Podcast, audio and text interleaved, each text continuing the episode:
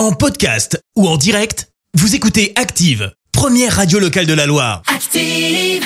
Allez, place à l'info du jour qui fait du bien et direction le département de l'Hérault ce matin. Des transports en commun entièrement gratuits 7 jours sur 7 pour les près de 500 000 habitants euh, de la métropole de Montpellier. Ce sera chose faite le 21 décembre prochain. La décision votée il y a une semaine par les élus des 31 communes. Montpellier rejoint des villes comme Dunkerque, Aubagne ou Niort et les dépasse même puisque la métropole de Montpellier va devenir le plus grand réseau de transport gratuit d'Europe. Les bus et les trams étaient déjà gratuits tous les week-ends depuis 2020, gratuité qui avait été étendue en septembre 2021 au reste de la semaine pour les plus de 65 ans ou encore les moins de 18 ans. Alors la gratuité des transports n'est évidemment pas réellement gratuite, elle va coûter 42 millions d'euros par an selon un rapport de la Chambre régionale des comptes d'Occitanie.